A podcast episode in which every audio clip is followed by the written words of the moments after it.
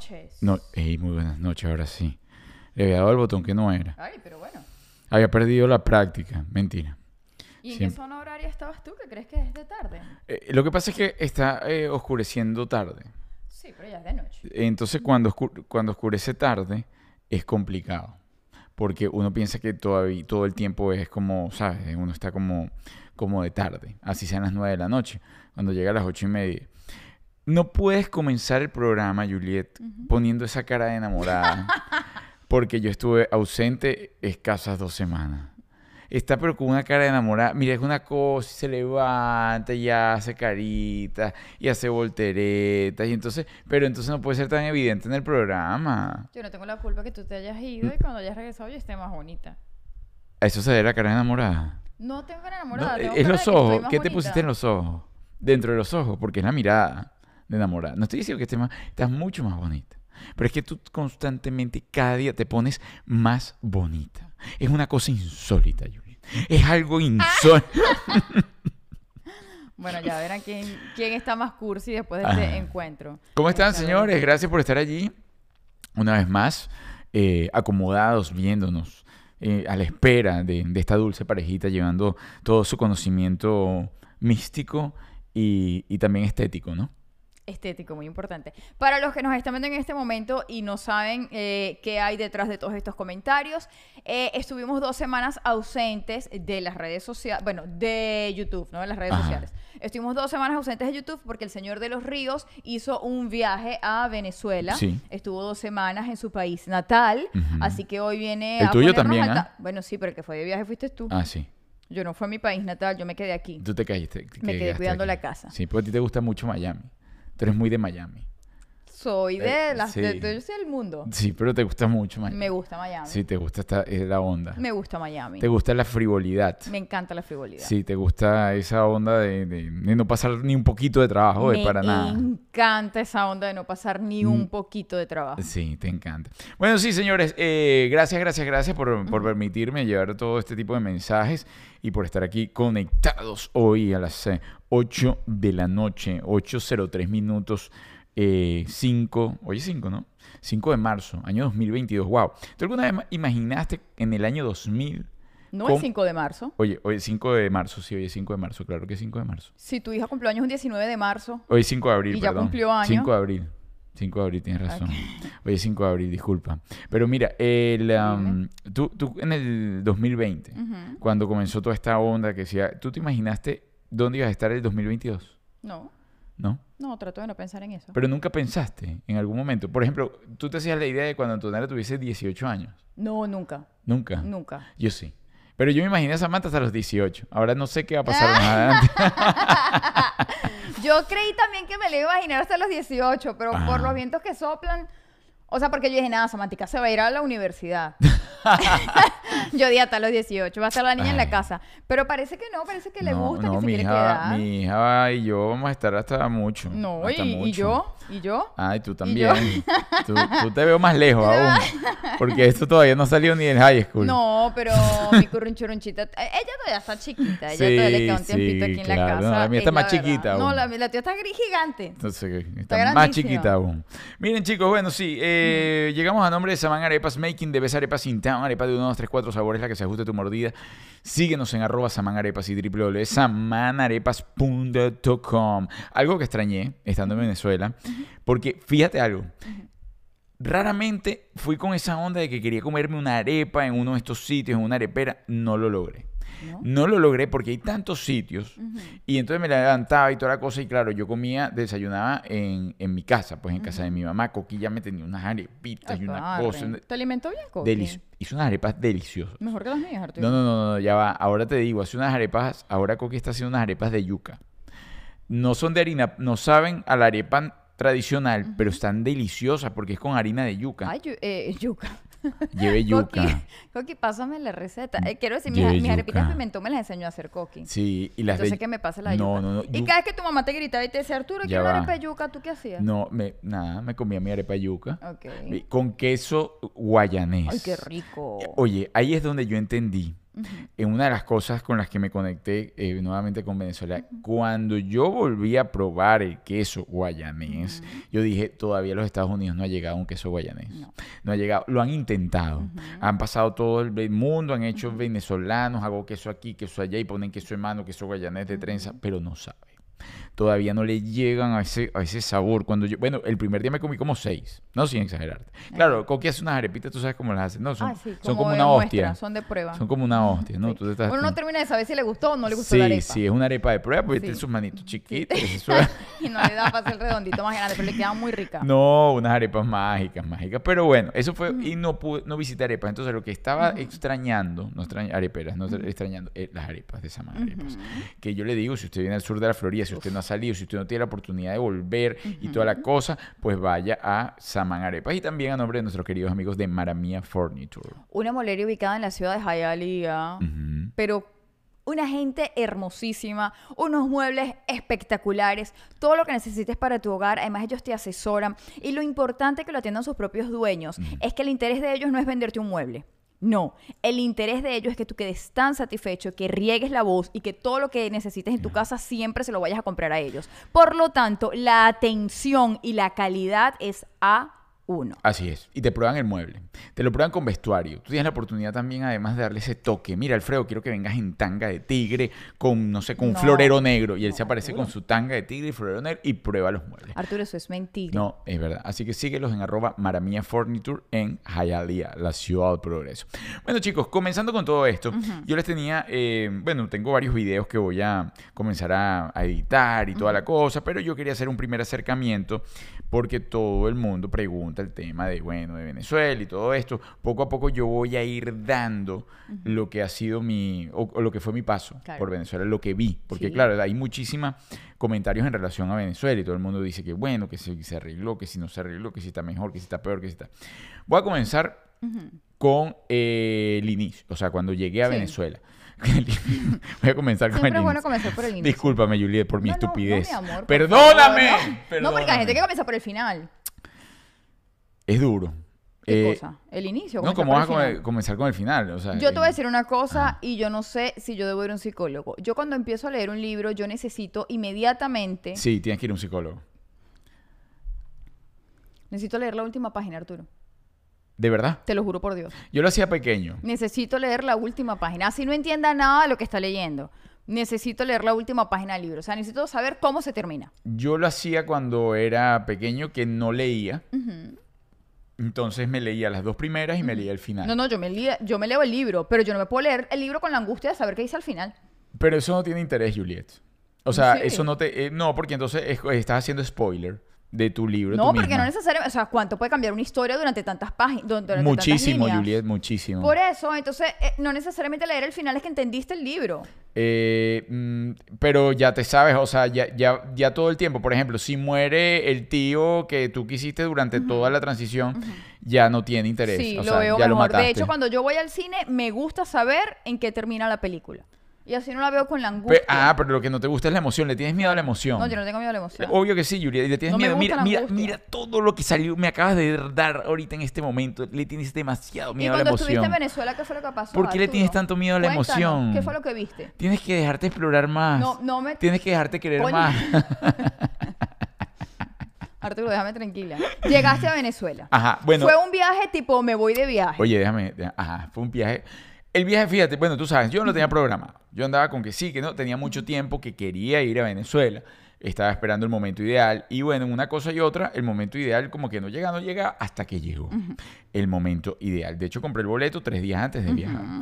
Eh, de hecho, en esos tres días comencé y entonces, eh, gracias a, a, mi comunidad del Club de los Elegidos, me dijeron, mira, sí, vamos a hacer un retiro.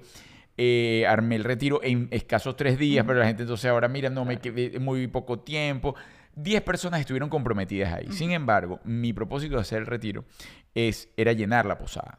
Entonces, ¿para qué? Para, bueno, pues realmente hacer un retiro, porque no tenía sentido que yo tuviese a 10 personas y de repente una gente escuchando un reggaetón del otro lado y yo no lo iba a poder pedir. Entonces, bueno, ya quedé que lo vamos a, lo vamos a hacer, lo vamos a hacer en agosto. Ya quedé con mi querida Paola de Posada Galápagos. Ah, que sí, vamos ¿Vuelves en agosto a Venezuela? Claro, hacer el retiro, entre otras cosas, ¿no? Pero bueno. Ah, pero no me habías avisado. No, para lo- te lo estoy, no, yo sí te lo estoy avisando. Yo sí te lo había avisado. Habíamos hablado, no vengas con tu historia. Entonces, bueno, Mm. pero para contar lo otro, después si ustedes quieren eh, saber más del retiro que vamos a hacer en Los Roques y en Venezuela también en, una, en la posada de Galipá, me pueden escribir a través de eh, arroba el Club de los Elegidos. Pero bien, eh, llegando al aeropuerto, mi primera sorpresa. Bueno, llegué al aeropuerto internacional, no había gente, o sea, había muy poca gente, éramos el único vuelo llegando a Venezuela. Todo ¿Estaba limpio? muy limpio, muy limpio. Eh, me tomó, no me tomó por sorpresa porque ya sabía, pero sí me fue, o sea, me, me- Agradable. no, el tema del PCR otra vez. Ah. Porque en Venezuela te piden que tengas la prueba cuando sales de aquí y ellos te hacen una prueba ya. Claro, una platica más que dejas ahí.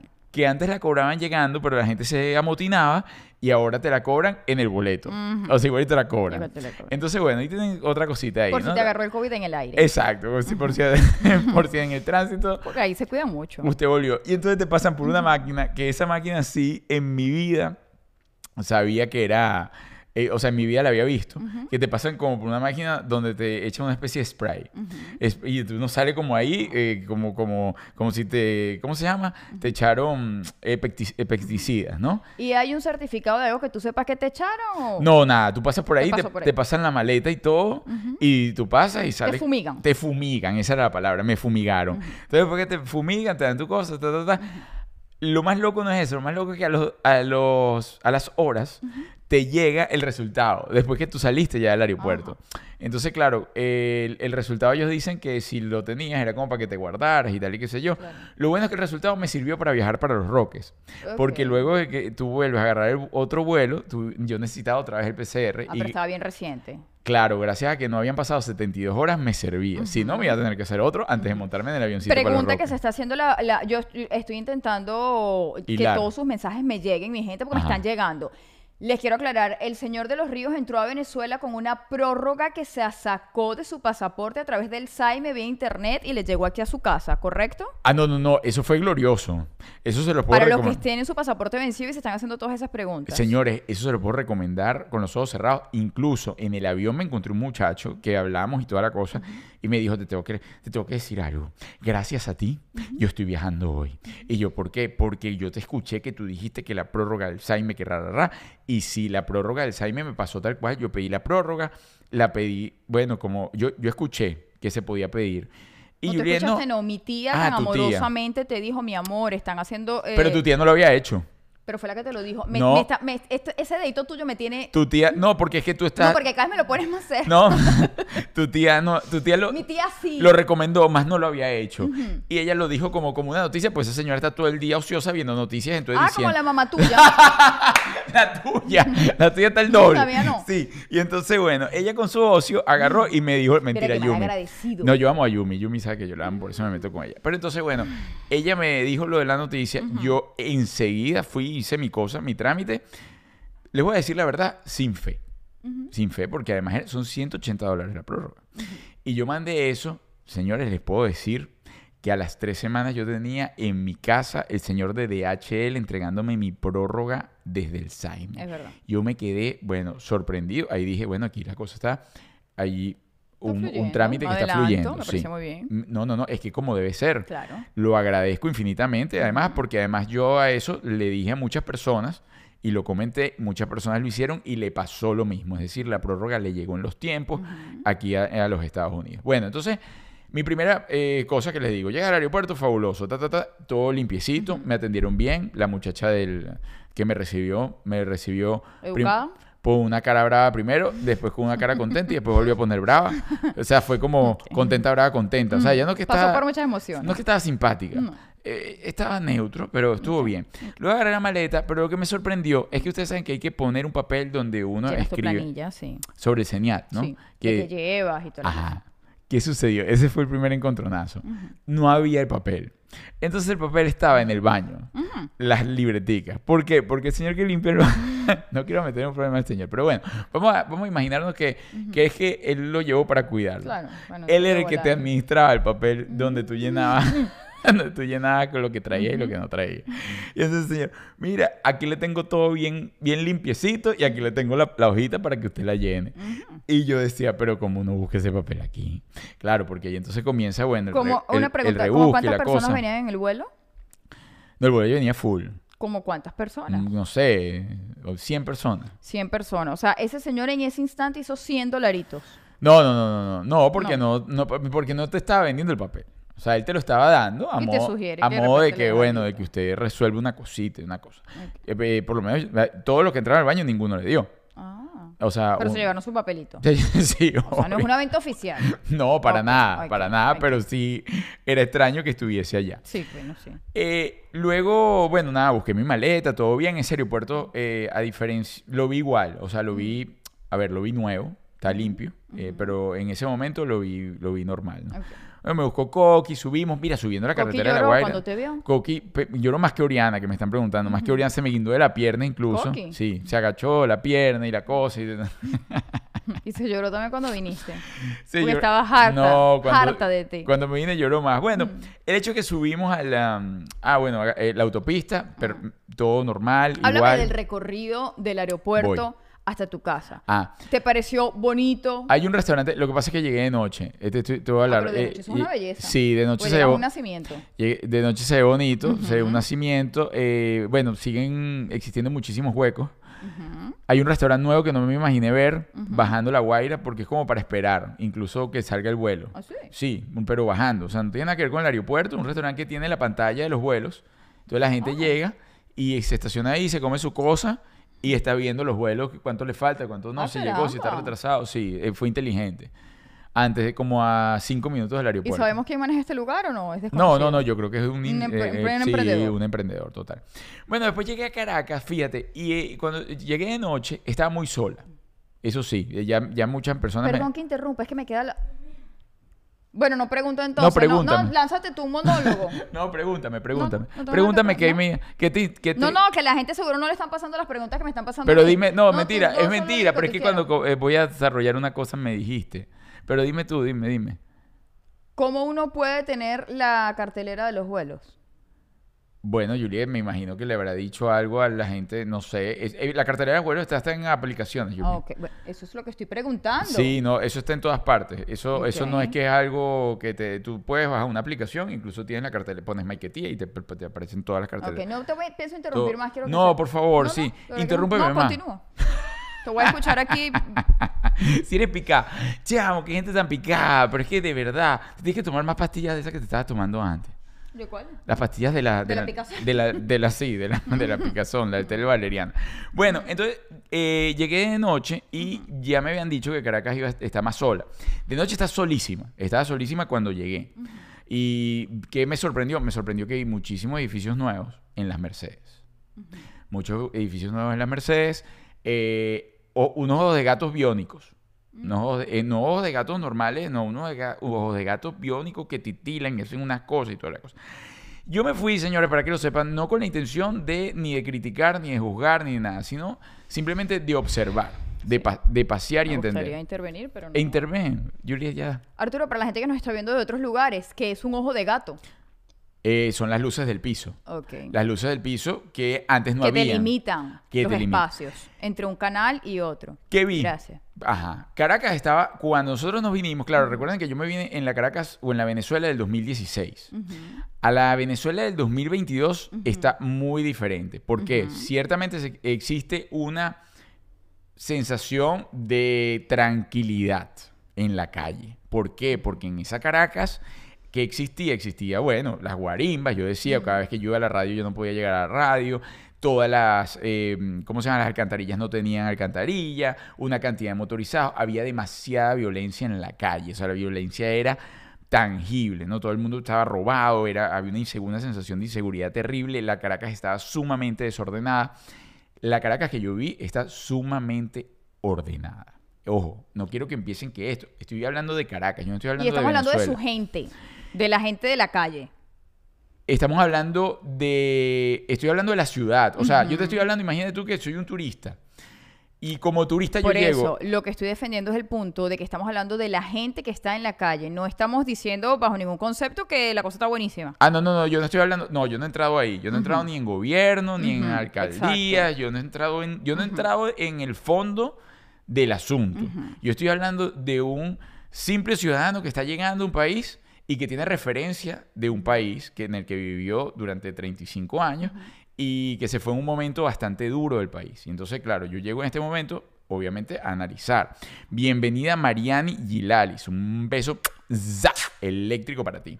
Y entonces, eh, cuando, cuando yo veo que veo, Caracas está ordenada, mucho más ordenada, por eso mismo que te digo, que me llenó de, que me, que me da alegría, que ciertamente ahora no hay el corre-corre en relación a los automercados. No nada más digo de los bodegones, porque los bodegones es una cosa insólita. Hay bodegones de todos los tamaños, de todos los tipos, sumamente solos. Yo no entiendo, no entiendo el negocio. Círculo. Es para no es para el ciudadano común de a pie que se monte carrito por puesto. Para nada. Para nada. Además, eh, si ciertamente hay en todas partes, hay muchos que están, como bien tú lo dices, solo porque es muy... o sea, el poder de compra del venezolano o del 90 5% del venezolano no puede ir a ese bodegón a darse el lujo de hacer un mercado en un bodegón de eso porque dejaría todo y más y no, o sea, no lo puede. Porque... Y menos se acaban de comprar las entradas para... para Morat y para la cantidad de conciertos. Ah, esa era otra. Yo todos los días agarraba la autopista y había un cartel nuevo de un concierto nuevo. O sea, ¿Cómo me va para el concierto? Ciudad Garrido, yo no sé qué, esto y que lo otro, Morat, Sech, o sea, una cantidad de cosas que yo no mm. entendía. Está, los, hermanos primera, agotados, ahorita hay que agotado sin bandera, agotado el otro, toda la cosa. Entonces, eh, pero en el automercado, fui para dos automercados normales y estaban llenos de cosas, de productos venezolanos, es caro igual. O sea, estoy hablando que son, puedes gastar entre una familia normal entre 150 y 400 dólares al mes en un mercado tradicional. ¿Ok? O sea, 400 dólares, o sea, hablar de 150, ya de 150 dólares para una familia, eh, creo que es bastante. Sobre todo porque el sueldo mínimo es bastante bajo. Exactamente. Entonces, sí, la mayoría de las personas que, con las que hablaba en la calle, que algunas las medio entrevisté y toda la cosa, eh, no, se, no se limitan al sueldo mínimo, porque, por ejemplo, no lo logran. Entonces, todas andan en el rebusque, en el rebusque de algo más. O sea, por ejemplo, a los motorizados que están llevando cosas les va bien porque entonces, claro, ganan también en dólares y tienen como la propina. Incluso los bien cuidaditos. Pues los bien cuidaditos es un dólar. Mm. O sea, un dólar, todo es un dólar, ¿no? O sea, si tú vas a una propina es un dólar, un dólar aquí, un dólar allá, un dólar allá. Ah, esa es otra cosa, el tema de, la, de pagar. De pagar es cierto, no te aceptan una cantidad, o sea, hay sitios donde te, te dan todas las opciones, pero hay otros que no. Y si tú vas a pagar en, en dólares, nunca tienen cambio. O sea, pase lo que pase. Tienes que redondearlo. Pase lo que pase, yo nunca, nunca, donde 150, a mínimo 400 o más. Sí, es verdad, yo me quise ir bajo, Luis. Tienes toda la razón. Eh, pocas personas escuché a lo de los 150, me imagino también que van como a mercaditos populares y todo esto, pero en un automercado serio, para una familia son por lo menos eso, 400 dólares este, el mes, ¿no? Un mercado normal de una familia. Pero bueno, a, dónde iba. El tema del cambio es loquísimo y logré ver la inflación en dólares. Fui a comprar un coco una semana y ese coco valía, eh, valía el agua de coco para llevarme, valía 5 dólares. Y la semana siguiente valía 6 dólares. Ah, qué bonito. ¿Por qué valía 6 dólares? En que no, no hay explicación. Simplemente vale 6 dólares y punto. Y usted lo compra 6 dólares. La tasa del dólar... ¿Lo eh, pagaste? No, eh, bueno, lo iba a pagar porque me lo pidió mi mamá y entonces le di el otro dólar, que casualmente lo tenía medio enrollado allí, pero estaba en perfecto estado. Y la señora agarró el dólar, eso también me sorprendió y me dijo, ya, pero un momentico, este, ¿no tienes otro dólar? Lo agarró así, lo vio. y yo le dije, ¿pero qué? ¿Tú no quieres ese? Eh, no. Ah, no, dame. Dame mi dólar. Yo estoy seguro que todo el mundo dice que va hablando, que era un grosero, que todo esto. No fui para nada grosero, venía bajando además del cerro. Lo que no estaba era dispuesto a conversar de por qué ella no me iba a aceptar el dólar cuando ya me estaba enfrentando contra una inflación que no tenía sentido. Y con... Sí, bueno, cuando estás en tu país pagando con una moneda extranjera, o sea. Ajá, y cuando entonces le doy el dólar y mm. se le queda viendo. Cuando al fin resuelvo lo del dólar, le digo, toma el dólar. Ah, no, ese, este dólar no tienes otro. Y yo, amiga, acabo. Y, mm. y le pregunto, ¿y no lo quieres? No, ah, no, no, no. Mm. Dame acá mis cinco dólares y, y me voy. que se toma su botellita de agua en la casa. Entonces me enfrenté con la inflación, me enfrenté con eso del dólar que no lo creía, ¿no? Eh, me enfrenté con que sí, nunca tienen cambio. Eh, si vas a pagar en efectivo, si pagas en CEL o, en tarjeta con bolívares, sí, esa es otra, no hay bolívares. O sea, bolívares por lo menos en la calle no existen. billete como El tal. billete. Existe gente que, bueno, que tiene su cuenta y paga ¿Y en si tú vas a bolívares. un cajero a sacar dinero? Ah, buena pregunta. No lo sé. Me imagino que sí, debe ser limitado. Me imagino que sí, debe ser limitado. No lo vi. Ah, el tema de las colas, otra cosa que vi ahorita a- a que ha cambiado, porque con todas las personas que hablé, me dicen que eso está sucediendo ahorita. O sea, no ni siquiera comienzos de año ni el año pasado, sino de hace tres meses para acá, ¿no? O sea, por, por decirte, a finales de febrero. Por lo menos el tema de la gasolina se ha, se ha mejorado mucho, pero... ¿Se ha mejorado en qué sentido? Porque Ajá. a mí cuando dan respuestas como esa, a mí me da una cosa en la boca del estómago, Sí, Arturo. sí. ¿Se ha mejorado en qué sentido? Sí. Ajá, ves, aquí dice en. Venezuela el dólar, ya voy para allá, el dólar eh, se maneja en dólares ilegalmente, así que todo es pura ilusión. Tienes toda la razón, no aparece en Gaceta, es algo como que, bueno, sabes que lo vamos a implementar y punto. Sin embargo, ese que lo hayan implementado y punto, lo que me, lo que me da el fresco, o sea, el fresquito, es que hay más movimiento económico, incluso para el ciudadano, el, el otro 95 que estábamos hablando, porque a lo que voy, Juliet, eh, hace cinco años, cuatro años y tres años ah, estaba mucho más difícil que ahorita ese tema económico en la calle, porque todo estaba igual medio dolarizado y no y, y tra- seguías trabajando en un bolívar que estaba mega recontra de- de- de- devaluado. Claro, lo que no quiero es que eh, eh, a mí lo que me molesta es el escuchar que está bien. Es como que a ti te robaron los dos zapatos y ahora estás bien porque te devolvieron uno. No, no, no, no, no, no, no, yo no estoy diciendo que está bien. O sea, estuviste peor, sí, pero no está bien. No, no, ajá, pero entonces ahí es un punto que yo siempre, en el que yo toco. Porque los que me conocen, siempre voy a que, ¿qué sucede cuando tú realmente expresas lo que quieres? Y es en el de Venezuela se arregló. Y no tiene nada que ver con que Venezuela se haya arreglado o no. Pero para mí es el principio de lo que podría ocurrir. ¿Entiendes? Antes todo el mundo estaba enfrascado en hablar mal del país, pase lo que pase. Y yo siempre iba en contra de eso, es decir, en relación a la radio y todo esto, sabemos que el gobierno no funciona, que las alcaldías no funcionan, sabemos que todo lo que hemos vivido como venezolanos, ¿verdad? Gracias a, vamos a decir, sí, un gobierno que llegó ahí, una, una violencia, eh, unas irregularidades, injusticias y todo esto. Sin embargo, para mí es poderosísimo el nivel de conciencia que atrae eso. Es decir, hay una conciencia colectiva que sustenta eso. Si como conciencia eh, la ciudadanía, el social, comienza también con esa proyección, la vibra- voy a caer en temas Sí, locos aquí. suena La pero eso vibración no cambia. funciona y- así.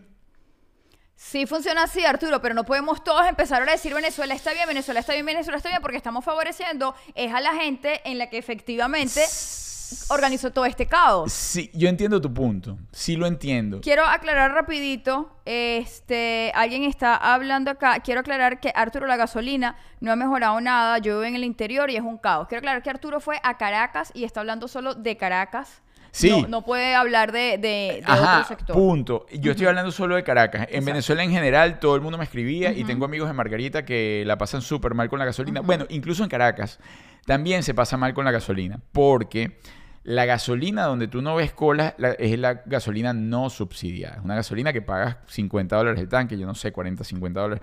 La gasolina subsidiada todavía tienes un carné, una placa, una cosa y puedes hacer hasta 4 y 5 horas de cola. Eso es en Caracas. Sé que en Maracaibo pueden pasar tres días. Sé que en Trujillo me escribieron también.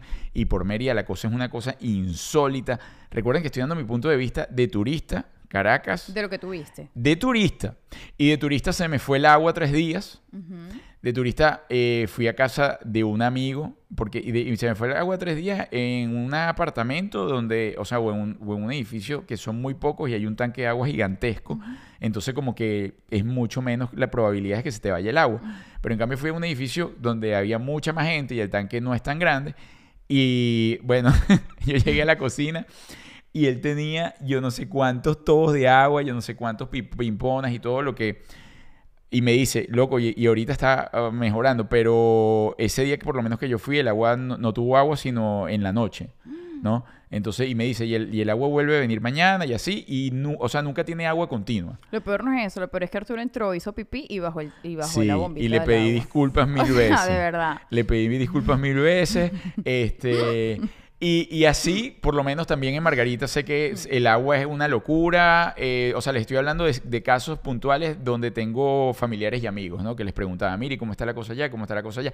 En Valencia también me dijeron, Maracay me dijeron, incluso hay, hay pueblitos que todavía siguen totalmente devastados e inoperativos y desolados por completo en Venezuela. Por eso, decir que, ok, ahora voy al punto radical. Decir que Venezuela se arregló, obviamente no, para nada.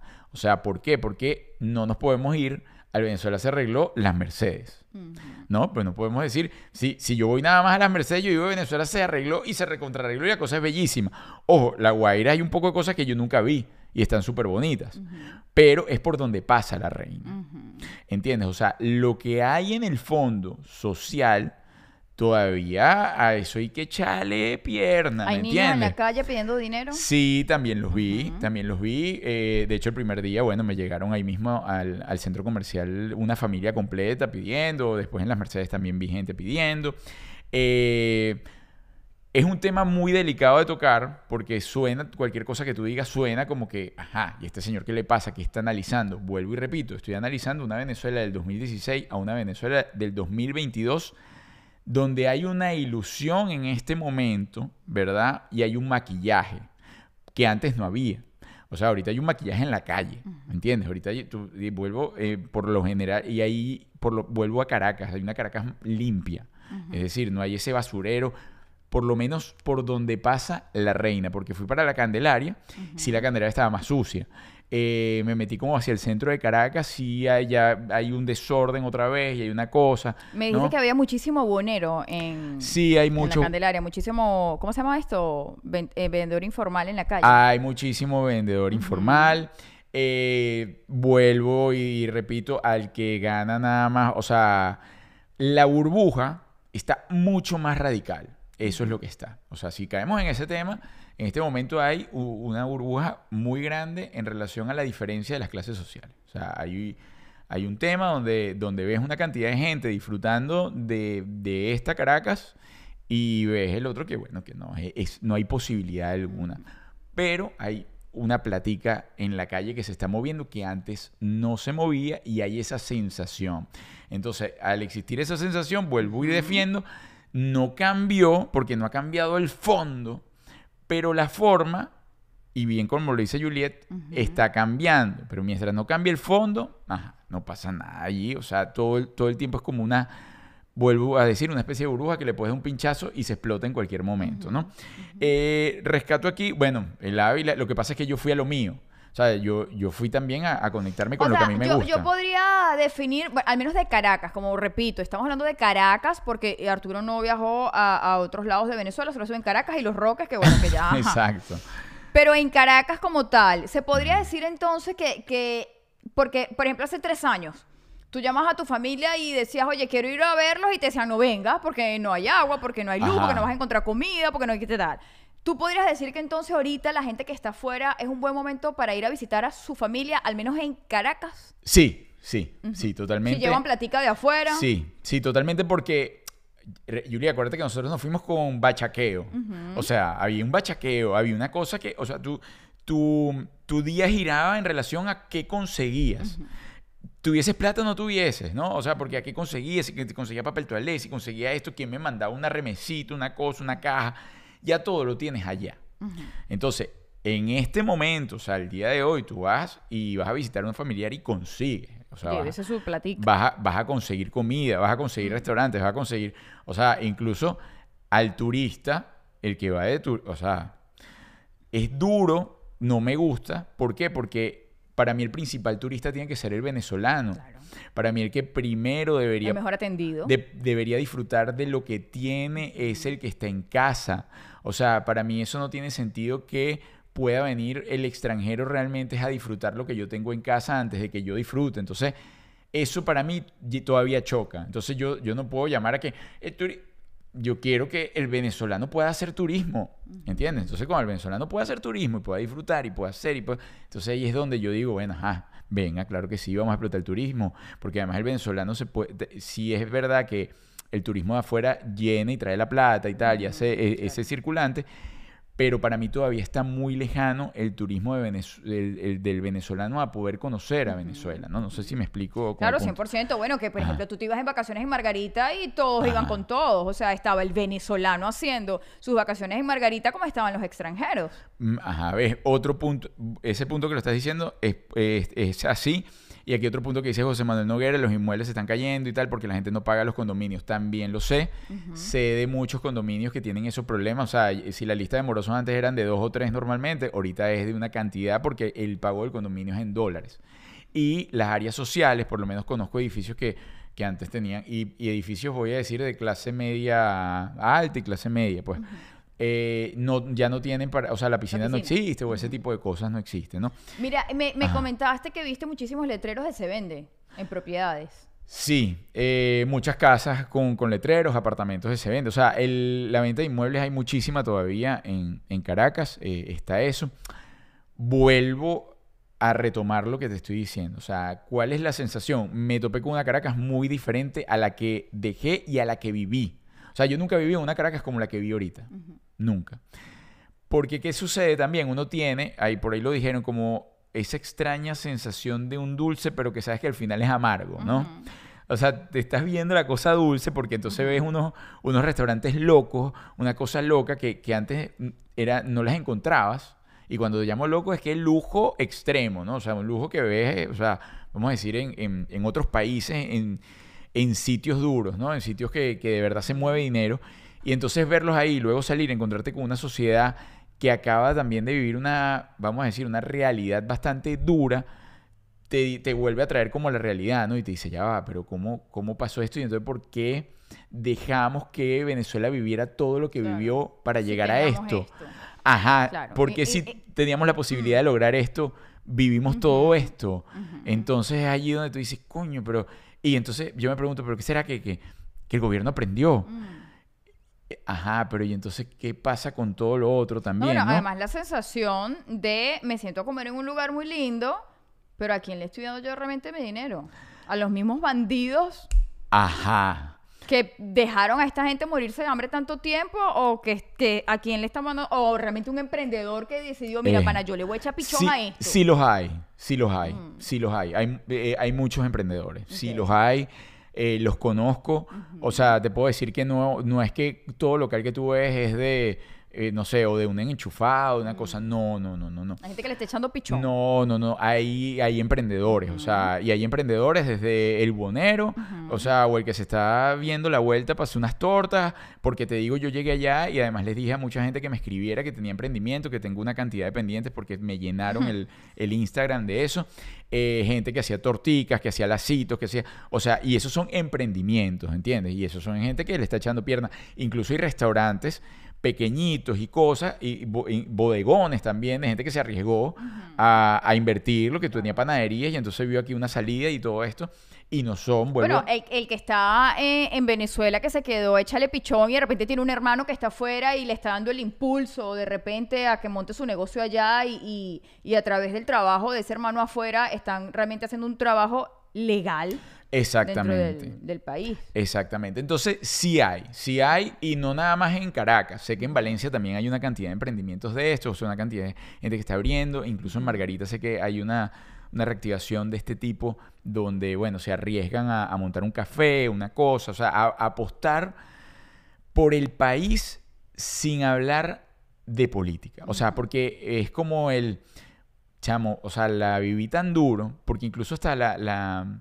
vamos a decir, la tensión, o sea, la, la pasé tan duro que ya va, pana, o sea, no, no, ¿para qué yo quiero seguir viviendo allá? ¿Para que, entiendes? O sea, hay una especie de que no, ni me toques la política, o sea, no, no tengo en quién creer, porque no hay en quién creer, o sea, no hay, en nin- no hay ningún salvador y eso yo- Déjenme comer. y, ajá, y eso yo siempre lo he defendido, o sea, incluso cuando llegó uno, cuando llegó el otro, yo siempre decía, señores, no caigamos en lo mismo de pensar que ese es un salvador, porque ninguno de ellos te va a salvar realmente, o sea, aquí el salvador es uno que realmente puede hacer un país, a, a- a- a comprometerse, a, a ser mejor ciudadano, a, seguir llevando el mensaje, porque estar pensando en que llega ese Salvador, se nos va la vida y nos ha pasado.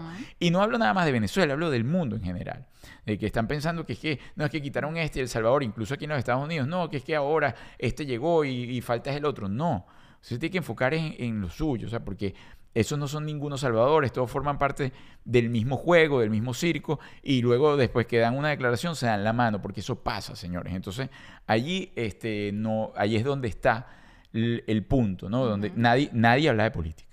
O sea, nadie. Ya nadie. nadie. no, no, no, no, no, olvídate. Es más, usted, usted llega hablando de algo y le dicen, ¿qué, ¿de qué? ¿De qué está hablando usted? Vas enterado, está uno afuera viendo noticias. ¿Qué está diciendo? ¿Quién dijo qué? Ah. Nada. O sea, eso no existe. Fíjate, los, les estoy leyendo sus comentarios, por eso no crean que no estoy prestando atención, Arturo. no, estoy aquí leyendo sus comentarios. La gente está súper activa, algunos totalmente de acuerdo, otros no tanto.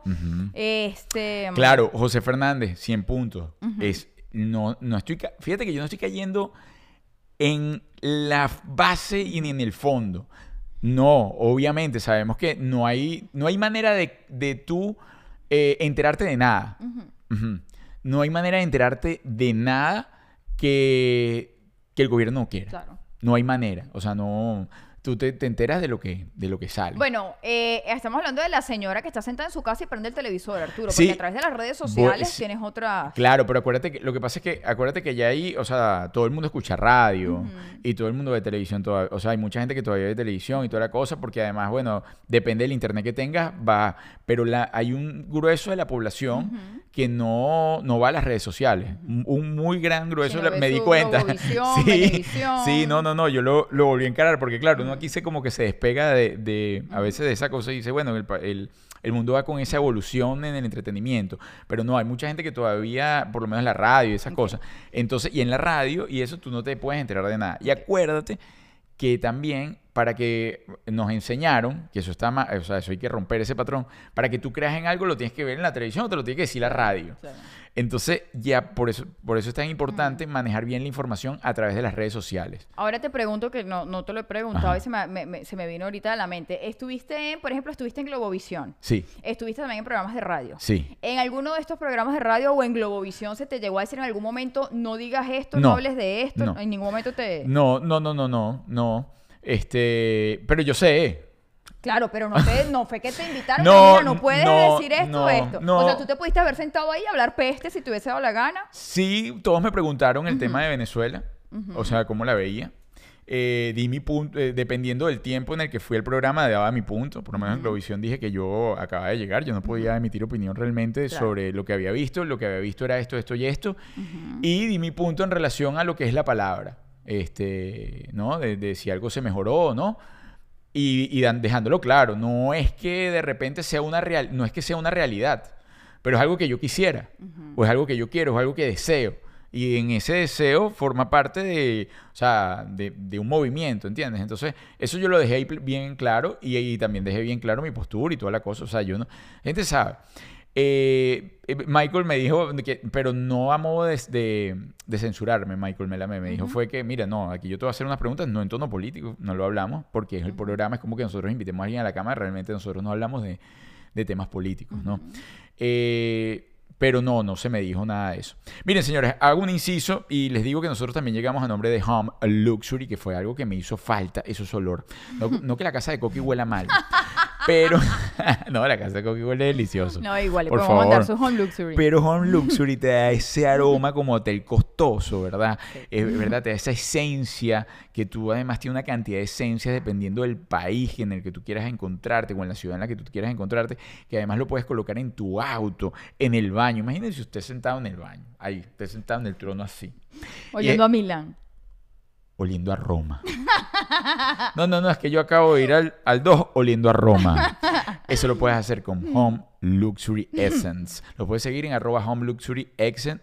Eh, pues envíos a, todas partes de Estados Unidos. Síguelos y yo te recomiendo el aroma Barcelona. Barcelona es mi favorito porque huele como hotel costoso. Hotel costoso.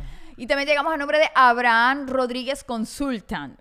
asesor para lo que tú necesites. Mira, que es que yo entré con asilo y ahora quiero el TPS, que mira, que mi mamá que entró con TPS y ahora quiere, ellos te ayudan. Que los taxes que me estoy volviendo loco, ellos te ayudan. Lo que tú necesites, cualquier trámite que tú necesites, porque llegamos a Estados Unidos y son demasiadas leyes, demasiadas cosas que hacer para poder entrar en el sistema. Ellos te ayudan, mi familia directamente trabaja con ellos y por eso los recomiendo. Nosotros hemos hecho procesos con ellos directamente y por eso los recomendamos con los ojos cerrados. Abraham Rodríguez Consultan. Así es, señores. Mire, por aquí los, eh, los voy leyendo, voy a ir leyendo. A ver, Elis Moreno, acepten que hay mejoras, no está perfecto, pero se vive mejor que hace seis años. Mm, Estoy... eso es lo que se está diciendo.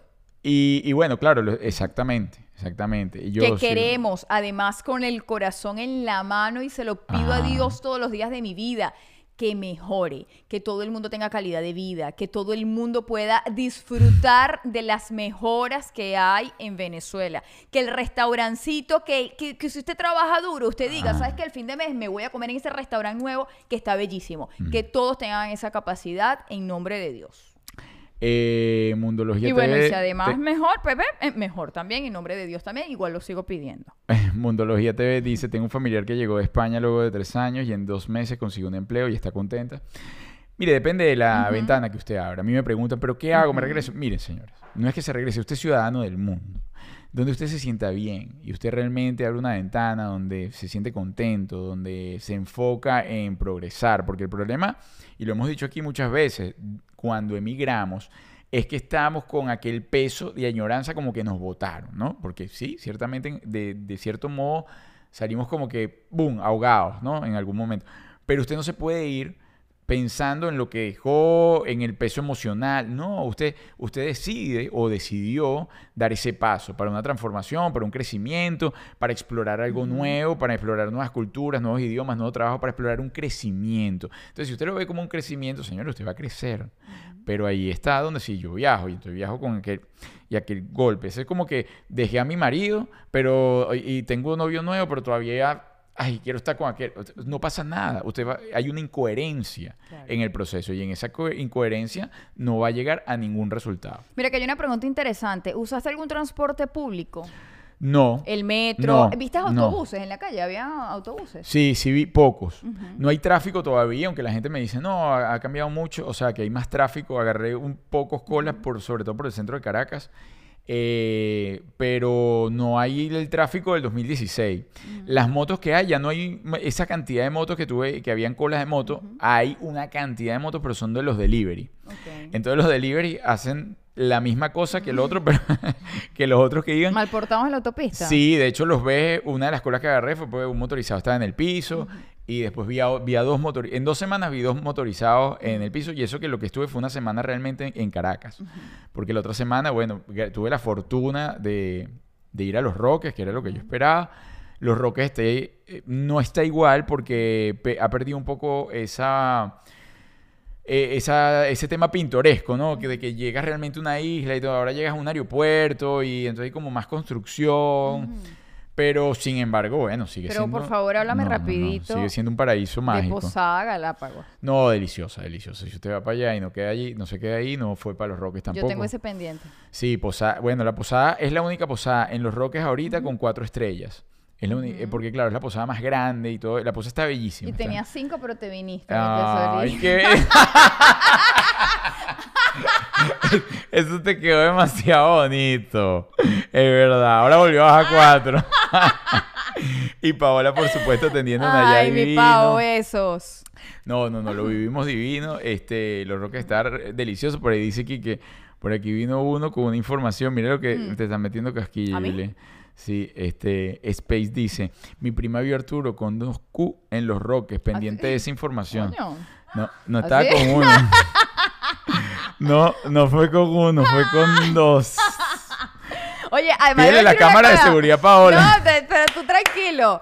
Ah, Debo decir, según lo que yo pude chequear, Ajá. estabas con, con un mujerón.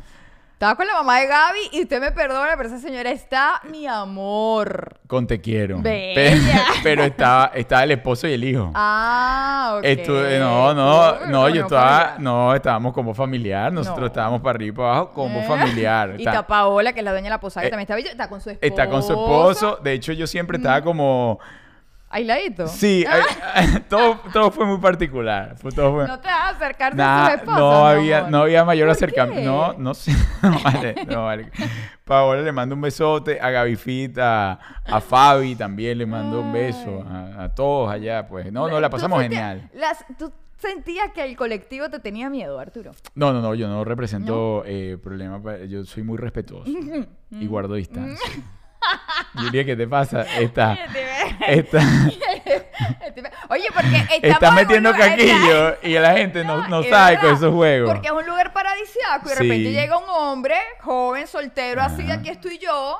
Eh, y entonces como que bronceado. bronceado, tonificadito, No, bellísimo. six pack, para arriba y para abajo. ¿Tú sabes qué me pasó? Ya voy a seguir hablando del ¿Qué te país. pasó, mi Que yo amor? me fui con esa onda de, ¿De de meditación, de yo querer estar solo y tal. Y eso lo logré un solo día. Ay, que del resto del día De- Arturo? no, mira, el primer día me conseguí con una pareja bellísima, unos señores hablando, y eso fue, bueno, ta, ta, ta, ta, ta, ta. El segundo día fue el que lo logré, y tercer día me fui a hacer kite, entonces no, no fui en la onda de...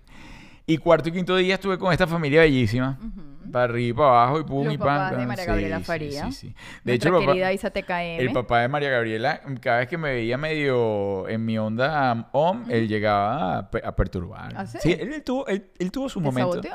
Él tuvo eh, grandes momentos de querer sacarme de mi centro, pero no lo logró. Y el hermano, vi que también estaba el hermano de Gaby. Sí, sí, ¿Y está casado el hermano de Gaby? No, ¿O fue solo? fue solo. Ah. Ah, no, eh, está, eh, se está, ¿Está qué? eh, bueno, sí está, no está casado. Ah, no. bueno, Arturo, No, no. ¿sí o no? Me dejaste No, confundir. tiene, no, tiene una hija, tiene una hija. A pesar de no estar Sí. casado. ¿Pero por qué? ¿Te gustó? No. ¿Le está echando el ojo? No, para Es saber qué tal muy estaba el guapo mercado también, allá en ¿no? lo- No, no, una belleza. Esta familia es muy bella toda. ¿Y qué edad tiene la hija? Eh, como tres años. ¡Ay, no! chiquito. no. ¡Ay, no! ¡Ay, no! Se hay que acompañarlo para el baño. No, no, no, no, no. No, no, no. ¡Qué pesadilla! No, no, no, no, no. Eso está feo. Lili está sacando, está sacando, ¿cómo se llama? No, Información. pero esa familia es muy bonita. No, bellos, bellos todos. Mira, eh, Mariana, la verdad es que dice Arturo, cuenta qué pasó con Oriana. Esto no puede acabar sin contar por el que Cristo, la hiciste. No, Oriana, eh, bueno, ahí ustedes vieron. Yo Le- soy informo- querido realmente. Soy una que, persona hay que poner en querida. contexto a la gente, Arturo, que no nos sigue a través de Instagram, si no esto está viendo a través de este programa. Oriana es mi sobrina, es una niña hermosa. de ¿Ya Oriana cumplió nueve o todavía tiene ocho? Bueno, poco Eh, confundida, si. Oriana nos está viendo. Oriana es la cosa más sentimental que usted se puede imaginar. Eso no lo sacó ni de su mamá ni de mí, Ajá. pero eso lo sacó de mi tía Yumira, que es su abuela, y de Antonella, aunque Antonella no llega tanto al extremo Oriana, pero también le pone cariño. Sí, pero no. Oriana cuando vio a Arturo No, fue no, una no. cosa. Además, la última vez que te vio fue en Chile, hace unos tres años. Sí, y no lloró. ¿Quién no lloró en Chile? Ni por ti ni por mí. Arturo, no seas ridículo. No. En Chile me abrazó a llorar. No. ¡Ay! Coño, Arturo, en Chile tengo el video. No. Arturo, yo tengo el video. Lo montas. Ok. Lo montas. Llorando y diciendo. Y tengo a su mamá de testigo. No, no, no. Quiero video, no mamá de por testigo. Favor. Óyeme. Quiero video. Tengo el video. No, claro mamá, que tengo el video. Quiero video. Claro que la niña lloró por mí, niño, y me llevó unos dibujos y unas cosas. No, no, no, no, no, no, no, no. Mira, eh, y esa, ojalá hubiese grabado la, la, cara, porque yo no me lo imaginé. Oriana no sabía que él estaba allí. Oriana abrió la puerta de la oficina donde estaba, hizo así. Tiró el bolso y pegó una carrera. Y yo no me lo imaginaba. Qué y entonces yo no sabía qué estaba haciendo. Si era que me quería taclear, me quería tumbar, me quería morder. Cuando yo escuché que.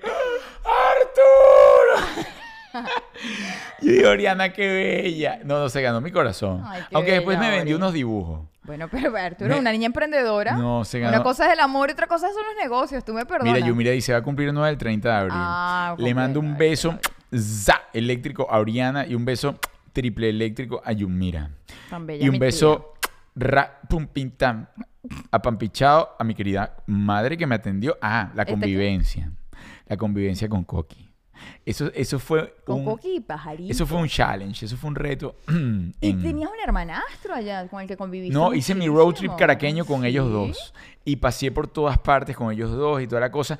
Ah, eh, conocí sitios nuevos, señores, que los invito, si están en Venezuela, si están en Caracas, a conocerlo, porque además son sitios que los tienes allí porque están en el Ávila, son económicos, es decir, puedes, puedes buscar el paseo y, y loco, o sea, haces un paseo genial, conozco, te, te como que te reconquista la ciudad otra vez, porque entonces te metes para el Ávila y la cosa. Mira, subí el, el, el, em, el Sabasnieves dos veces, pero a su vez fui a un sitio que se llama el Doctor Canoche. Que es un señor que yo no tenía ni idea, un doctor que antes, en 1850 y pico, hasta el Ujú. 1901, hacía, eh, eh, eh, ¿cómo se llama?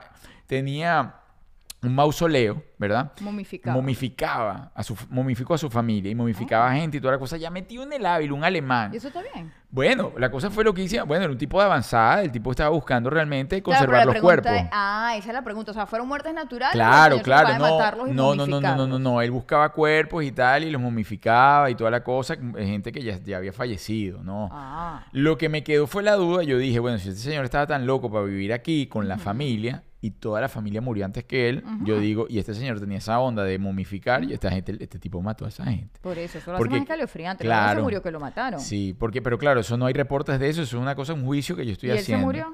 Sí, ¿Y claro. hicieron con su cuerpo? Él dejó una inyectadora Ajá. porque él desarrolló un sistema donde te inyectaban y entonces te secaba las vísceras. No había que sacarte las vísceras para momificarte, pero él no quiso dejar, esa es la historia, él no quiso dejar cuál era la receta, cuál era la fórmula. Entonces él dejó la, la, la inyectadora Preparada. preparada con la enfermera que también cuidaba, que decían entonces que era la amante. Y entonces cuando él murió, ¡pac! le inyectaron. Y le dejó una a la, a la enfermera que también, ¡pac! cuando se murió, ¡pac! dice, ¿Y los- quién inyectó a la enfermera? eh, no, no sé. No sé. Alguien la habría inyectado, yo no sé. ¿Y esos cuerpos están allá arriba ahorita? No, no, no, se los robaron. Estuvieron no. ahí, se los robaron, eso lo saquearon y tal. Hicieron, hicieron una- unas réplicas. Ay, qué ocioso. Están las réplicas. ¿Y sabes qué me pasó? Entré, había una reja, la reja que, que violentaron para abrir, para robar, y yo entré a la, allí. Y cuando entro había un colibrí. ¿Tú sabes lo difícil que es ver un colibrí, además encerrado? Pero vivo. Juliet estaba en el éxtasis y cantaba y entonces quedaba parado así y me veía iba para el otro lado veía. y nos veíamos y, tú lo ves y él te veía. hasta que abrí la ventana allí con la fue. guía y yo no sé qué hizo pero en, en cuestión de segundos sabes que son muy rápidos Sí, son muy rápidos. son rapidísimos Mira, mi mami también está conectada. Hola, madre mía. no pero ah, Aquí está toda mi familia. le mando un beso eléctrico también Esmeralda Ah, Coño, pero se lo mandaste con No. espichado, estúpido. Esmeralda sabe que yo muero por esos cachetes Pero bueno, Ah, no, bueno, es que ah. en el Ah, respeto. no Esmeralda sabe que esos O cachetes sea, respeta. Mira, eh, sigo por acá. Hola Julieta y Arturo. Yo ahorita ando sin carro y de verdad estoy eh, tratando de poder asimilarlo. Las camionetas y Dios, el metro cuádruple, por Dios. Ajá. El metro, lo del metro lo quise hacer, la verdad, no me. No lo logré. ¿Por lo no te dejó? No, no, no, no lo logré. No lo logré. Pero sí, el tema del metro, no, o sea, el metro no está tan bo- no está bonito, o sea, no, lo, han- no le han metido la mano por, por lo que sé. Y es un tema ahí todavía con el transporte público. Ojo, no estoy, vuelvo y repito, no estoy tocando que si mejoró los hospitales, que si mejoró la salud, que si mejoró esto. No, ni un si- poquito. Que si ahora Porque todo... yo tengo no. familia que ha necesitado hospitales y eso no ha mejorado ni un poquito. Exactamente. Entonces yo no estoy cayendo en ese tema. Ok, eh, sigo por acá. um, billetes dañados, servicio bueno y mala atención. Ah, hay muchos locales, eso es lo que me da tristeza en el tema de lo que vivimos y de lo que están viviendo, que yo conocía que no lograron, incluso nosotros, no, no logramos sobrevivir. Nosotros tuvimos un teatro en el San Bill y toda la cosa y fue parte de todo esto que tuvimos que cerrar.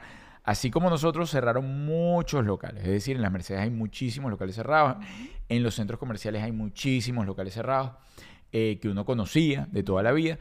Y pues bueno, con esta onda de que hay cosas nuevas abriendo, entonces como que, como que le da un poquito más de luz. Claro. Sin embargo, tú sales en la noche y ves cosas puntuales, ¿no? La gente me dice, sí, es que esto comenzó fue hace dos meses, esto comenzó hace tres meses, esta vida que tú estás viendo, entonces claro, es una vida nocturna donde la vemos en, en sitios puntuales, ¿no? Pum, pum, pum, pum, pum. Bueno, la onda Toda- de conciertos que están empezando ahí. Ajá, bueno, que se agoten. O sea, Cervantes Florentino agotó las dos, eh, los dos o los tres conciertos que dio. El, el otro Morat fue Qué la bien. locura de los dos conciertos. También los agotó. Ah, se me iba a escapar. Esto es un tema duro, también como todo lo que estoy diciendo. Nos queda muy poquito tiempo, Arturo. Pero es algo que lo tengo que decir porque es algo que jamás me imaginé ver. Y es el Humboldt.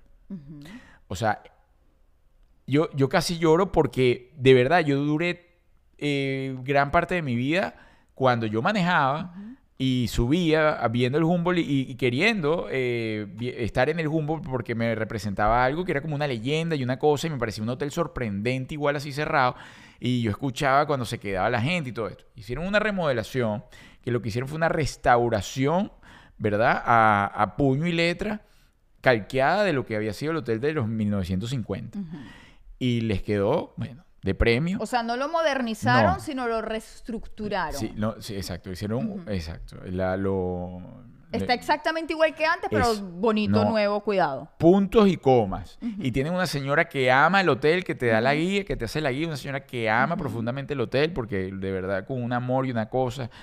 Y, y bueno, ojalá todo el mundo, todos los venezolanos, o por lo menos los caraqueños, que saben de lo que estoy hablando, porque de repente si viven, no sé, en Maracaibo, y no, no le- así como ellos le tienen ese amor al, al Al puente, puente. eh, para mí el Ávila, y, y eso era algo, bueno, maravilloso.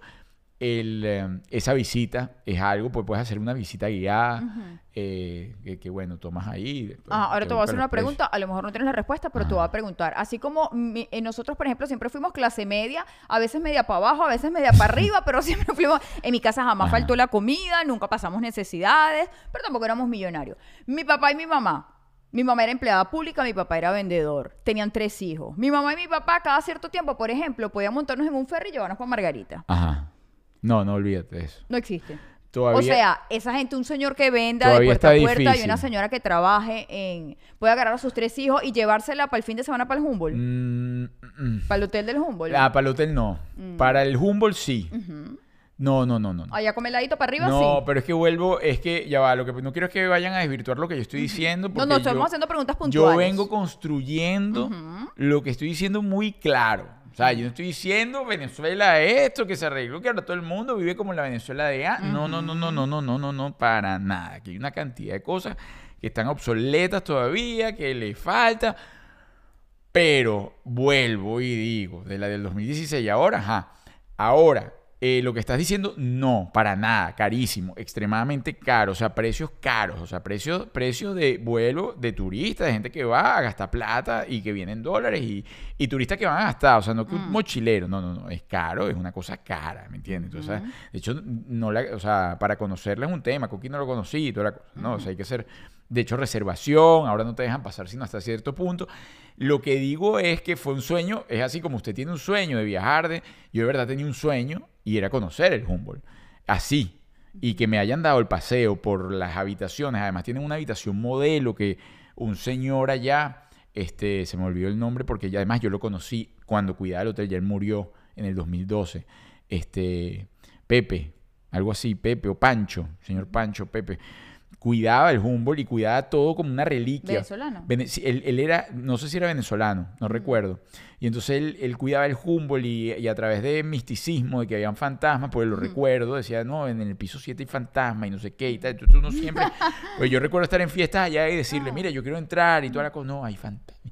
Y ponía unas calaveras y una cosa. Entonces, este, lo cuidó y gracias a él se conservaron unos planos y una cosa, y ahorita hicieron esa reestructuración, ¿verdad? O, o, eh, del, del hotel, ¿no? Entonces, bueno, para mí era un sueño, así como un sueño que yo necesitaba cumplir, lo cumplí, así que si usted tiene la oportunidad, bueno, Paco, se llamaba Paco, gracias Coqui, no, Coqui tiene esa mente maestra. Mira, aprovecho aquí para la gente que nos está viendo, los que están viendo en vivo y los que van a ver este programa luego. Primero, para nosotros es súper importante que dejen sus comentarios, su opinión, tanto si estás dentro de Venezuela como si estás fuera de Venezuela y obviamente tienes el conocimiento de lo que vive tu familia en Venezuela.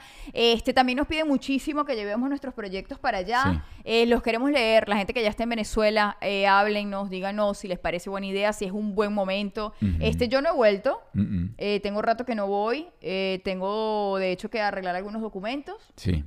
Pero bueno, queremos saber, queremos saber si usted que está en Venezuela nos dice, mira, sí, vénganse, o mira, no, todavía no. Hablo de hacer el show allá. Mira, eh, por acá le mando un beso eléctrico a Sara Teleiria. Mua, za. Beso eléctrico para ti. Gracias, gracias por ese aporte. Que se te recontra multiplique. Murat, hasta que apareció la guillotina. Ajá, bueno, pasa- pasan esas cosas. Yo estando allá, eh, pero fíjate, son cosas que no publican o no han salido en lo de Murat porque, bueno, era un concierto multitudinario que ustedes saben que por una por le- le- el- la, La baqueta. Del, del baterista, se le dieron un cachazo y entonces salió que era yo no sé qué, la tribu, ta, ta, ta, unas co- cosas terribles que sabemos están allí, son virus incluidos en la sociedad, que eso se tiene que acabar, obviamente, pues también sucedió otra cosa en una discoteca yo estando allá, que me dijeron, este, pero es eso, ¿no? O sea, yo estoy hablando como un turista que fue y que les estoy dando la apreciación. Yo no estoy haciendo ni un análisis socioeconómico, ni sociopolítico, ni sociocultural, ni mucho menos. Y ¿sabes? cabe destacar que Arturo no fue a hospitales, no se metió en el barrio, es decir, está hablando del punto de vista turístico. Él fue a estar con su familia y a, a echar una paseadita turística. Exactamente. Y sé las necesidades que todavía se están pasando en Venezuela. Aquí acaba de hacer uno, una acotación que yo, le pens- yo la pensé y más o menos la sentí. Que bueno, que ciertamente es ese cruce social que se vive en La Habana. ¿No? Un poco. Lo que pasa es que Venezuela es mucho más próspera y mucho más productiva. Bueno, es más grande, Y tiene y- más recursos económicos. Tiene muchos más recursos, muchísimos más recursos económicos. Entonces, por eso de repente uno respira más, ¿entiendes? O sea, digo, el que todavía está allá. Eh, aprovecho rapidito y digo eh, que llegamos al nombre también del genio del chaguarma. El genio del chaguarma, pues... eh, es una gente que hace unos chaguarmas deliciosos en Orlando, señores, y se está mudando también acá en Miami, está abriendo una sucursal en Miami Qué problema. tienen unas cocadas, unas cocadas deliciosas, una chicha pero sorprendente, la cocada con Nutella. Así que si usted va a comerse un buen chaguarma, usted va para los parques, usted visita Orlando, usted está por allá y no visita el genio del chaguarma, papi, te lo digo, no fuiste conoció a Mickey. Así que vaya usted para el genio del chaguarma. Y mis amigos de Electric, Electric Blind. Persianas, pero no persiana cuelga. Eso no queda que, que, que cuelga la tela esa para que me tape del sol. No, unas persianas que visten, que decoran tu hogar. Además, es hasta pa' flojo, porque las puedes manejar a través de control.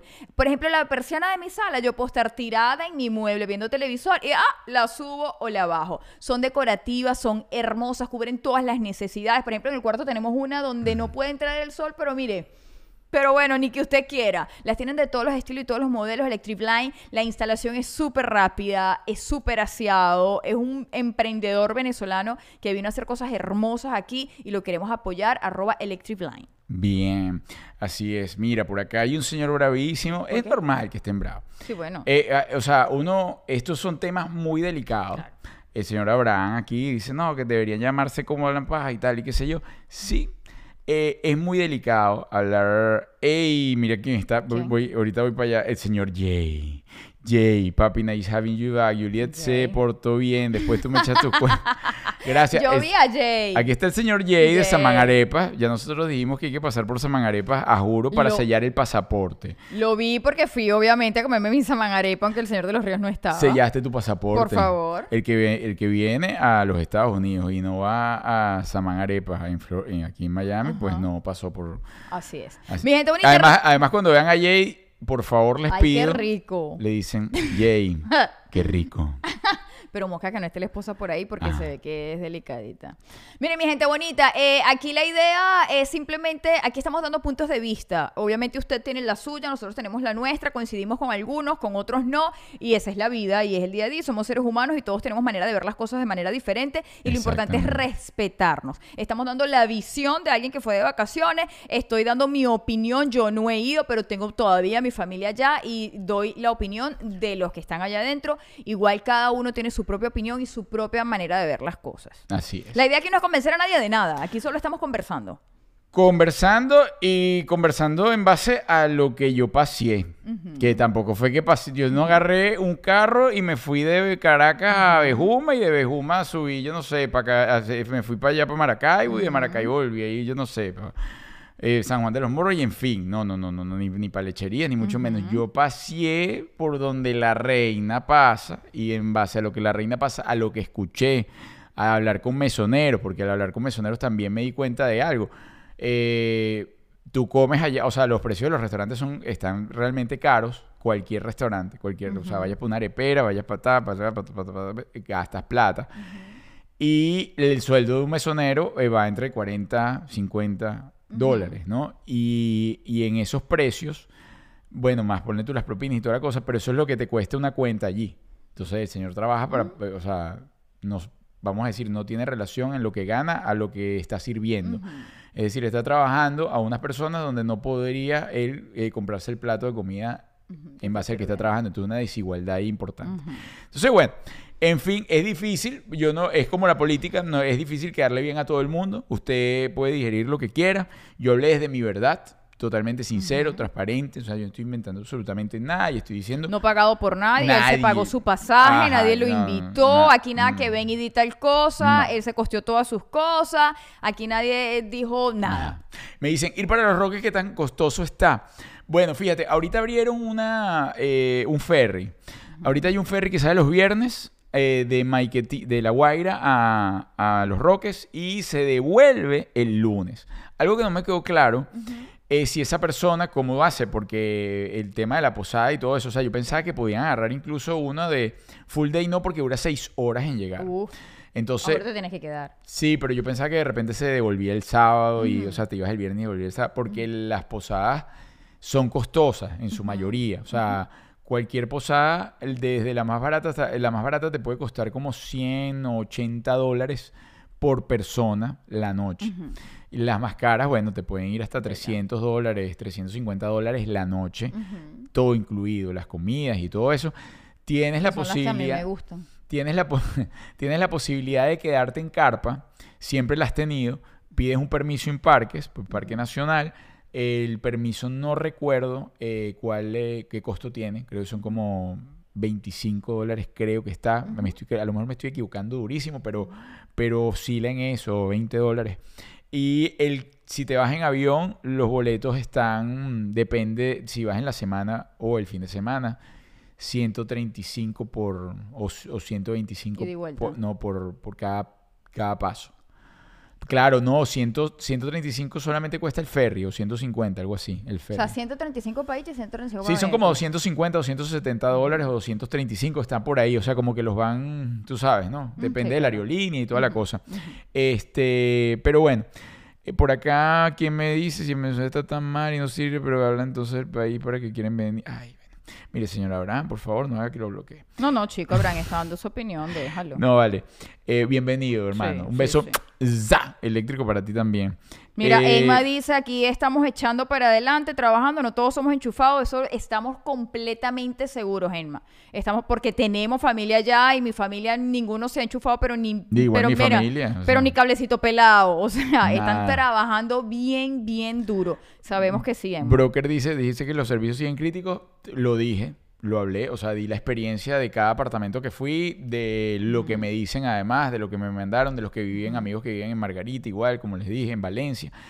Eh, y pues nada, les estoy hablando de lo que vi. Yo no estoy yendo, no estoy hablando que si este tú, ni que aquel tiene. No, sabemos que todavía, bien, hay un problema de fondo eh, que yo estoy convencido que se va a solucionar. Amén. O sea, estoy convencido de eso, que no se ha solucionado. Así que, bueno, pero eso, eso depende desde mi visión también de la conciencia social. Obvio. Y creo que esa conciencia social se está gestando. Se, está, se, se puede estar armando. Bueno, chicos, este, me despido de ustedes también a nombre de Miami English nos Spot. fuimos de largo de los ríos. Y multipiso cambio, multipiso cambio, señores. Eh, estos chicos te pueden enviar dinero de Venezuela para Chile, de Chile para Venezuela, de Venezuela para para- Colombia. para, Colombia, de Colombia para Venezuela. Además tienen la mejor tasa, señores, la mejor tasa del mercado. Síguelos en arroba multipiso guion bajo cambio. Y a Miami English Spot si quieres aprender inglés, no solo estando en la Florida, sino de manera remota también. Arroba Miami English Ahorita tienen una promoción para clases online que está maravillosa. Ok, eh, última pregunta que respondo Y nos vamos. y nos vamos. Arturo, ¿qué tan costoso es ir a Galipán y hospedarse? También va a depender. Va a depender de... Bueno, sabes que todo está en dólares, ¿no? Y va a depender de la posada. Las posadas pueden ir desde 35 dólares por persona, más o menos, hasta 50, 60 dólares, 70 dólares por persona. El carro por grupo te puede costar 50 dólares. Pero claro, por grupo tú puedes meter hasta 8 personas En el carro, en el auto, en, el, en la, en el jeep. en el Jeep. Ok. Eh, 50 desde abajo. Si lo agarras ahí transporte por allí, te puede costar 35 o 40 dólares. Pero si lo agarras desde, desde San Bernardino, Entonces, bueno, todo está así. Todo está en, en esos, en esos números. O sea, nada te cuesta. Bueno, yo compré, señores, le digo la verdad, la granola más cara que he pagado en mi vida la compré en Caracas.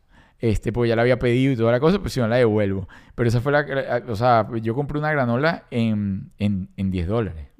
O sea, una granola en 10 dólares que ver la cara. mm. Fue la granola más cara. Y no era una granola importada, una- vale acotar. Era una granola hecha en casa. Sí, era una granola artesanal.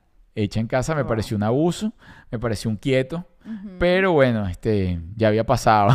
Ya- Ojo, se valora y se quiere más, pero estamos hablando del tema del dinero.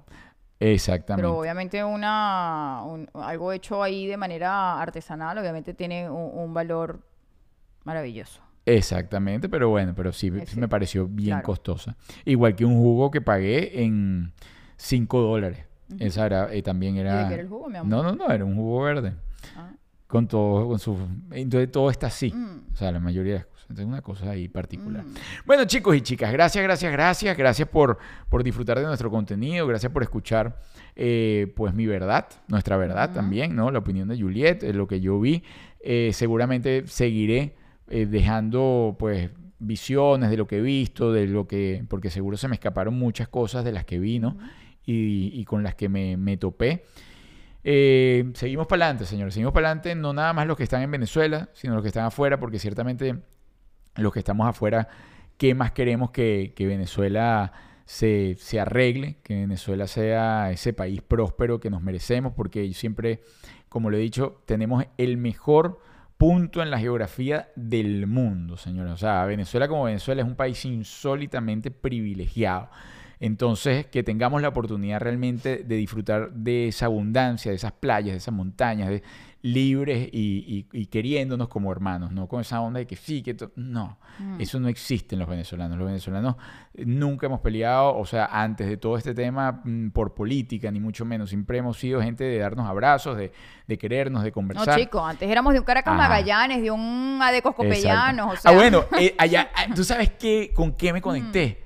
Con eso, con que Mm. llegué y desde que me bajé el primer día en un sitio a comer con Coqui y, y Pajarito, eh, me encontraba la gente que tenía seis años de verme, que no las había ni visto en el Instagram, ni mucho menos. Y era Arturo, y era el mismo cariño, y era un abrazo, y era una cosa, claro, uno, uno va a eso, ¿no? Uno también recibe lo que da. Claro. Y eso me pasó todos los días que estuve en Caracas. O sea, mira, llegué a la, a la señora del, de Galipán, de ahí de, del, del Sabasnieves, y no sabes, cuando me vio fue como Oriana casi. Mi hijo, tanto tiempo que no sé qué, abrazo. Después llegué arriba y me conseguí otro señor, después el de las naranjas también, Arturo, que esta cosa, que dónde está el portero de la discoteca. O sea, fue una cosa que de repente, de verdad, me reencontré con la gente bonita. Y para mí, eh, eso es Venezuela. Claro, así es. Bueno, chicos y chicas, eh, los esperamos el próximo, los esperamos este, este jueves. Y este jueves tenemos un súper invitado. Tenemos al señor Ricardo Álamo. Ay, mamá. Señor Ricardo Álamo lo tenemos este jueves, así que eso va a estar candela. Epa, años que no da entrevistas, años que nada, años que no querían nada. Ey, está guapo el señor. No, eso nada, por favor. Cuida- El Chayán Bueno, ¿qué te venezolano. pasa, Mira, pero yo- ciega, No, chico. el señor es El peligrosísimo. peli- No, pero yo creo que no, yo creo que ya no. No, no, no, está, señor está casado, casado, con hijos y todo. No, ahora está de papá todo el día. Sí, sí, no, ya no es tan peligroso. Bueno, señores, se les quiere muchísimo, que Dios los bendiga y hasta el, hasta el jueves. Déjanos tu comentario. Ah, pero ¿y tú ¿Qué? ¿Yo qué de qué? ¿No vas a decir lo que ibas a decir? Ay, este viernes estamos aquí en Miami, en el Doral. Ajá. Ah, entre vinos y terapias el viernes quedan poquitísimas entradas, están en www.como ir en París, no morir en el intento.com y el 15 estamos en Orlando, estreno de cómo ir en eh, ¿de qué?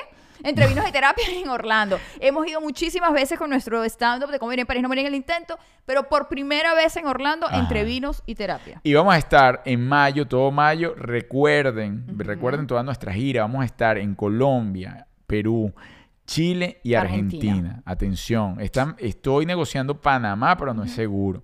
¿Ok? Así que pendiente, perro caliente. Que Dios los bendiga. La foto, compartan, suscríbanse y denle me gusta. Y recuerda, si no has visto el reality, por favor, anda a ver el reality de la ruta 66.